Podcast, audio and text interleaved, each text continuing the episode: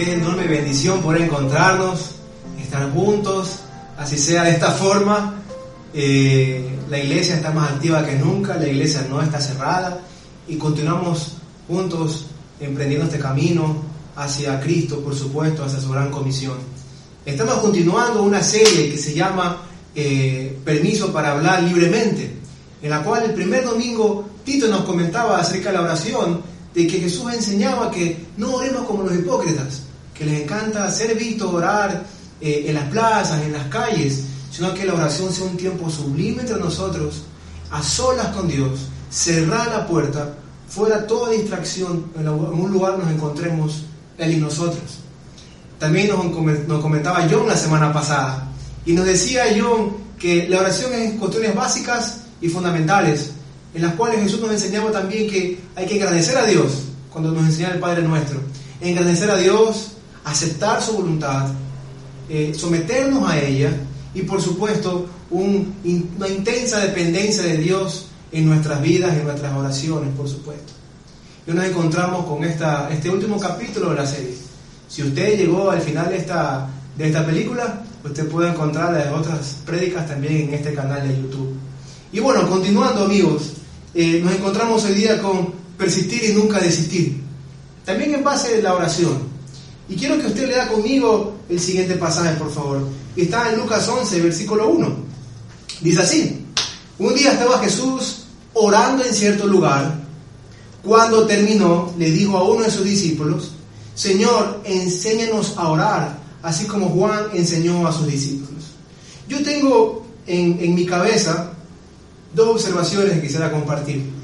Primero dice que Jesús escogió un lugar, y antes de introducirlo más profundamente en el texto, encontró un lugar.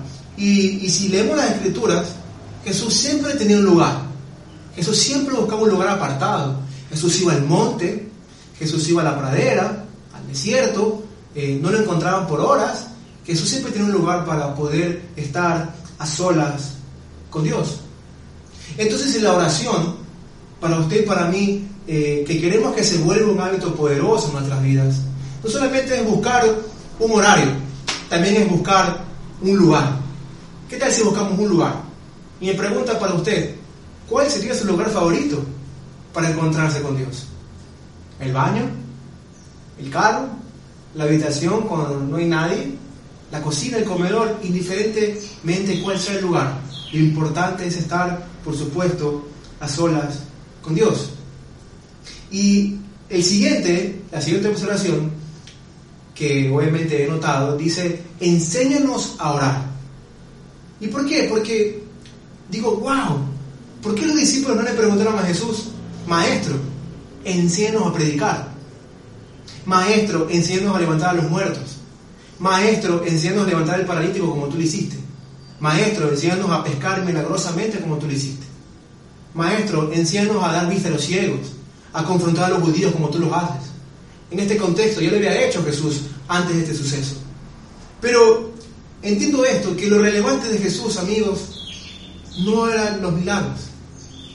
Lo relevante de Jesús, una de las cosas más relevantes y son las más importantes, es su dependencia, su sometimiento, su intimidad con el Padre. Por lo tanto, los discípulos, probablemente pensando, ¿Cómo, una persona puede tener una vida de, amistad, una vida amigable, una vida de santidad, de integridad, de pureza? ¿Cómo, cómo es posible que alguien pueda eh, eh, consumar eso en su estilo de vida? Obviamente ellos considerando de que es una persona que de ley tiene una relación íntima y a solas con Dios en oración.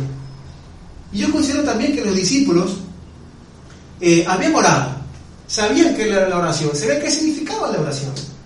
Sin embargo, con Jesús era totalmente diferente todo. Así que con Jesús, por ejemplo, ellos se levantaban a la mañana y a Jesús no lo encontraban, aun cuando el sol no había salido. No encontraban a Jesús por horas. Jesús se apartaba de ellos toda la noche.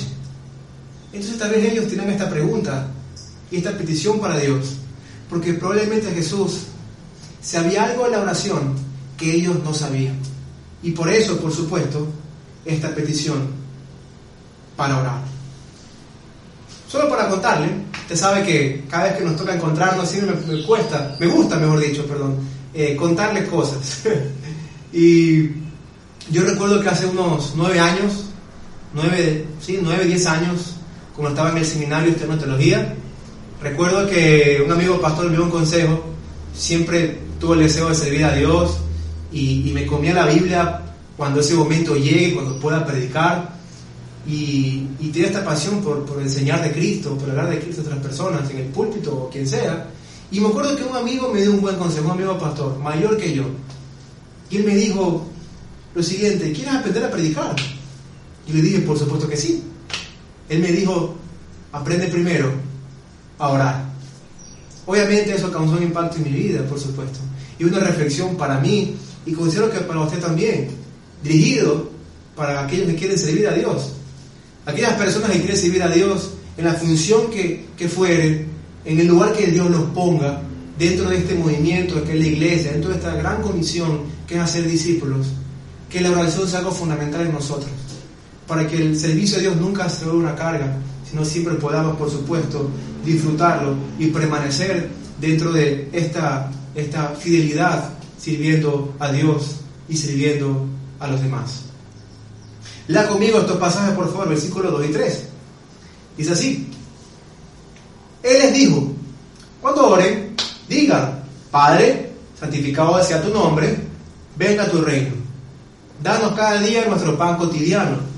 Perdónanos nuestros pecados, porque también nosotros perdonamos a todos los que nos ofenden y no nos metas en tentación. Suena sencillo, ¿cierto? Suena, suena un poco eh, práctico, por supuesto, básico. Pero escucha lo que dice el versículo 5 y 6. Dice así. Supongamos después, dice Jesús, continuó, que uno de ustedes tiene un amigo a medianoche va y le dice, amigo, préstame tres panes, pues se me ha presentado un amigo recién llegado de viaje y no tengo nada que ofrecerle. Y el que está dentro de, de, de la casa le dice, no me molestes, ya está cerrada la puerta y mis hijos y yo estamos acostados, no puedo levantarme a darte nada. Y yo considero, por supuesto, que era, era, era una urgencia para este hombre, para que a la medianoche, así como uno sale a veces a la farmacia a la medianoche, a veces como sale uno a comprar comida a medianoche, él fue a, a, la casa de su amigo porque esta persona venía a hospedarse con él. Quiere que le ayude a ser hospitalario. Tiene un pedido de hospitalidad. Ayúdame a ser hospitalario como amigo que viene a esta hora, probablemente sin avisar. Y esta persona fue a tocar la puerta de su amigo. Ahora quiero que, quiero que usted me entienda esto, por favor. Dentro de este contexto, las casas no son como las nuestras. Quisiera que saque eso de la cabeza como si fuera una casa de dos pisos, con un timbre, con un portón, con guardia seguridad. No. Haga de cuenta que es una casa como de, de, de acampar, una tienda de acampar, pequeño, estrecho, en la cual están los padres aquí y los hijos aquí, los chicos y aquí las chicas, todos ordenados así, en la cual probablemente si el padre se levantaba, abrir la puerta, tendría que pasar encima de los hijos, probablemente uno tendría que despertarse, probablemente hay un, un, un hijo menor que, que, le costó hacerlo dormir, que lo único que hizo él, ¿sabes qué? No me molestes, porque mis hijos estamos acostados, ya estamos descansando, así que mejor no es el tiempo para poder ayudarte con esto ahora. Ahora, esta es una parábola, ¿verdad? Y en las parábolas siempre nos preguntamos, ¿cuál es Dios y cuál soy yo, verdad? Por ejemplo, en la parábola del hijo pródigo. Usted va a la parábola del hijo pródigo, usted se da cuenta que el, que el padre que dice la parábola es Dios y que el, el hijo rebelde somos nosotros. El hijo rebelde que dice que pidió su herencia y que se fue a lejanas provincias y se gastó dinero con rameras y de que después volvió arrepentido, volviendo en sí, y el padre este, desde lejos lo vio y salió y corrió a su cuello y lo abrazó muy fuerte, puso anillo en su dedo, puso nuevas sandalias, puso nuevo vestido, armó fiesta, cortó el chancho más grande, el becerro más grande para hacer fiesta. ¡Wow! Nos encanta muchísimo esa historia, ¿verdad? Sin embargo, esta, ¿qué tal esta parábola? ¿Quién es el Padre y quiénes somos nosotros? El Padre probablemente sea este hombre que nos dice no me molestes. Y tú y yo somos aquellas personas que persistentemente tocamos la puerta para pedir un poco de pan. Tal los discípulos pensaron, Jesús, no estás haciendo quedar bien a Dios con esta parábola. Imagínate, pensando como que si Dios fuera alguien en la cual gritara, no me molestes, cuando pedimos algún tipo de petición. Sin embargo, lo que Jesús está recalcando en este momento era que lo que dentro de la casa había era un padre. ¿Y cómo nos enseñó Jesús a, a orar? Primeramente, Padre nuestro. Por lo tanto, miren lo que dice después, el versículo 8. Dice así, les digo que, aunque no se levante a darle pan por ser amigo suyo, sí se levantará por su impertinencia y le dará cuanto necesite. Ahora, la, traducción griega correcta hacia nuestro idioma es eh, insistencia o persistencia. Entonces, entendamos esto. ¿Podemos ser insistentes con Dios? ¿Podemos persistir en nuestras oraciones hacia Dios? Por supuesto que sí. ¿Acaso Dios va a ser como ese hombre que dice, no me molestes cuando le pedimos algo? Por supuesto que no. Dios se va a sentir honrado.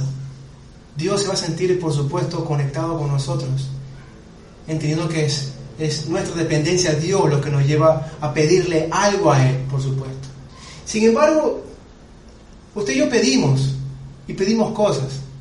Y hay veces cosas que, que es la pregunta, ¿no? ¿Qué es lo que estamos pidiendo? Probablemente nuestras peticiones sean algo que, que sean de, que no sean de beneficio para otras personas y solo sea de beneficio para uno mismo, que perjudiquen a otros y no beneficien a uno, eh, cosas egoístas en las cuales no glorifiquen a Dios, aquellas cosas que yo considero que Dios no nos va a dar nada que ponga en riesgo la imagen de Cristo en nosotros. Y es por eso que hay cosas que Dios va a responder. Y hay cosas que no. Hay cosas que nuestro corazón engañoso nos hace pedir y nos hace insistir. Sin embargo, aceptando su voluntad y descansando en ella, estoy seguro que podremos intimar con Dios de tal manera que podremos pedir aquellas cosas que están en su corazón. Hay peticiones, hay peticiones como eh, del dolor, por ahí enfermo, eh, por un duelo, por una crisis financiera, cualquiera que fuere. Queremos entender esto, entender que Dios nos va a dar aquellas cosas que van a ser de desarrollo, de madurez para nuestras vidas, siempre conforme, por supuesto, a su voluntad. Y Jesús enseñaba este principio y anhela, anhela, anhela a Cristo, anhela a Dios que seamos como, un hijo con su padre. Pero a la vez también, como le decía, Él va a dar aquellas cosas que por supuesto sean de, conveniente, de conveniencia para nosotros. Mira, por ejemplo, eh, te quiero contar algo. Cuando yo era chico, por lo menos cuando tenía 10 años, yo recuerdo que Guayaquil llegaba hasta donde era River Park, en San Borondón. Hasta ahí llegaba Guayaquil, de lo más lejos que puedas ir en Guayaquil. Y recuerdo que eh, tengo una matiné un compañero de colegio me invitó a una matiné y, le dije a mi papá, papá, por favor, ¿puedes llevarme a la matiné? Y como era tan lejos en ese entonces, papá me dijo, no te voy a llevar muy lejos, estás loco. Así que en mi insistencia, en mi persistencia, yo fui y, y a mi papá, le insistí, le insistí, le insistí, le dije, papá, por favor, llévame, llévame, llévame. Y papá decía, no, no, no, no. Hasta que un momento, un día a las 12 de la noche, le dije a papá, papá, por favor, llévame. Él estaba casi medio dormido y me dijo, ya, bueno, está bien. Y se cumplió mi deseo. Mi insistencia y mi persistencia tuvieron resultados en esa ocasión. Sin embargo, amigos, sin embargo, hubo otra oportunidad. Otra oportunidad en la cual eh, fue otro cumpleaños, meses después, creo que fue el mismo año. Meses después, Vino un amigo mío también de la escuela, de la primaria, y me dijo, Guido, te invito a mi cumpleaños. Mi mamá trabaja en un colegio en el cual tiene un hogar social, tiene una piscina, y nos pueden prestar para hacer ahí mi, fiesta, y te invito. me dio una invitación, muy chévere. Fue de papá, como en la anterior ocasión, de decirle que por favor me, deja ir a, este, a, este, a este, esta fiesta. Y digo, no, papá me que no. Y, no me dio explicaciones. Y yo fui insistente con él, como en anterior ocasión, fui insistente con él también a la mitad de la noche y me decía que no. A lo que de pronto me dijo, él como era nadador, su tiempo de juventud, me dijo, eh, yo conozco esa piscina de ese colegio donde van a hacer la fiesta. Es muy honda, es una piscina olímpica y tú no sabes nadar muy bien. Así que definitivamente no vas. No puedo lograr mi objetivo a llegar a esa fiesta con mi insistencia. Sin embargo, el lunes siguiente nos enteramos que un niño había muerto ahogado en esa piscina, en esa matinée. Obviamente fue un dolor muy terrible para todos, alguien que no conocíamos, alguien externo. Sin embargo, en mi vida, muy pequeño, ocasionó una confianza duplicada por el Padre Eternal, dando la razón totalmente en todo, sino mucho más dependiente de Él y aferrándome mucho más a su confianza, sabiendo y entendiendo que todo lo que Él decía era completamente para mi bienestar. ¿Por qué no también el de Dios? ¿Por qué no también comprender así la voluntad de Dios? De que aquellas cosas que Dios no nos da, es que probablemente está salvando nuestras vidas, está preservando nuestras vidas, de que Dios no nos va a dar nada en la cual no alimente ese sueño que Él tiene de que seamos como Jesús. Dios no va a alimentar nuestro ego, Dios no va a alimentar nuestro pecado. Por lo tanto, que nuestras peticiones y nuestra insistencia sean aquellas cosas que sepamos que pueden ser de glorificación, de gloria para Él y por supuesto de beneficio para los demás, por supuesto. Ahora, dice así, versículo 9. Así que yo les digo, pidan y se les dará, busquen y encontrarán, llamen y se les abrirá la puerta. Porque todo el que pide recibe, el que busca encuentra, el que llama se le abre. No dejes de pedir, no dejes de buscar, no dejes de llamar. Tal vez no sea el momento de recibirlo. Tal vez Dios abra otra puerta mucho mejor que la que tocamos. Tal vez encontremos algo mejor lo que pedimos. Dios en su voluntad va a entregarnos aquellas cosas que por supuesto serán de beneficio para nosotros. Así que no te rindas, no te rindas. Si estás orando por alguien, por un familiar, para que Dios eh, transforme el corazón de alguien. No te rindas, continúa orando, continúa haciéndolo. Dios, en ocasiones, como leímos, va a responder y por supuesto nos va a otorgar también conforme a su voluntad. Ahora te digo esto, si es que si Dios nos concede algo, estoy seguro que nos hará conformes a Cristo también. Porque Jesús también tuvo un momento en el cual fue insistente con el Padre y su Padre no respondió nada. En cierta oportunidad, dice la Escritura que Jesús se encontraba en el monte de Getsemaní, momentos antes de ser capturado. Dice que estaba en profunda agonía, en profunda tristeza. Y dice que él se apartó de sus amigos, de sus discípulos, a orar y repetía palabras como, eh, Padre, si es posible, pase de mí esta copa, pero que no se haga mi voluntad, sino la tuya. La Biblia dice textualmente que él repetía siempre estas palabras, estuvo ahí por muchas horas. Insistió, insistió, porque en su humanidad tenía esta angustia de lo que estaba por suceder después todo el sufrimiento que iba a cargar en su cuerpo a causa por nuestros pecados. La Biblia no muestra un cielo abierto en la cual Dios le dijo, sí, mi hijito. Nunca respondió. Dios respondió de otra forma. Y la Biblia dice que Dios fortaleció a Jesús, a la que Jesús se levantó y fue a buscar a sus discípulos y le dijo, bueno, levántense, porque se acerca el que me entrega y pasó la captura y después lo que por supuesto su sufrimiento, crucifixión y, como no, su resurrección. La respuesta del Padre fue un silencioso no. Jesús tiene que morir por nuestros pecados. Y Jesús en su humanidad también estaba pidiendo algo insistentemente. Pero estaba escrito. Y sabía que esto era el plan perfecto para la humanidad. Por lo tanto, Dios sabía lo que era beneficioso para Él y por supuesto para todos nosotros. Dijo una vez un predicador algo acerca de la oración, que me encantó muchísimo.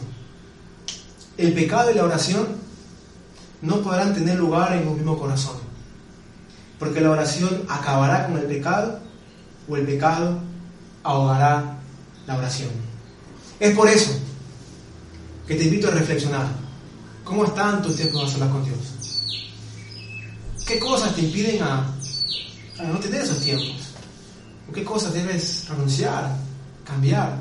O por supuesto, corregir para poder lograr una vida que glorifique a Dios con una total y absoluta dependencia al Padre.